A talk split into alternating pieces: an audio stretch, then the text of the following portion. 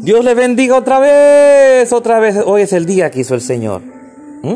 El tema de hoy que te traigo, tu hermano Julio Galán, en cápsulas que edifican tu vida, más que suficiente. El Señor nos dice en Levítico 20:24, poseerán la tierra que perteneció a esas naciones, tierra donde abundan la leche y la miel. En la escritura los israelitas habían estado en esclavitud por muchos años. Esa era la tierra de, de, apenas suficiente. Solo estaban resistiendo, sobreviviendo, apenas pasándola. Cierro, oye, cierto día Dios los sacó de la esclavitud y los llevó al desierto. Esa era la tierra de junto.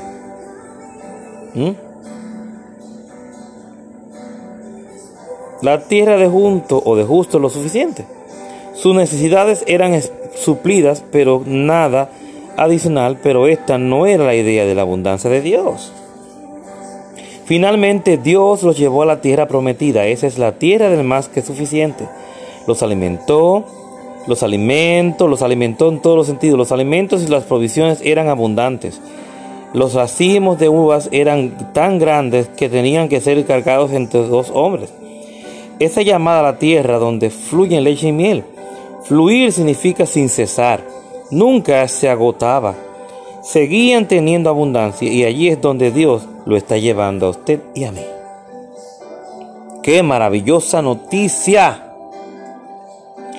El Dios más que suficiente, alabado sea el nombre de Jesús, nos suple más que suficiente porque Él es más que suficiente para nosotros. No necesitamos más nada. No necesitamos más nada ni a nadie más, solamente a Él. Él nos llena todo, lo suple todo, nos provee en todo. Ese es nuestro Padre bueno, el Dios Todopoderoso, el soberano Dios, y habita dentro de nosotros. Pero hay que creer esa palabra. Dios te bendiga, Dios te guarde, tu hermano Julio Galán, en cápsulas que edifican tu vida.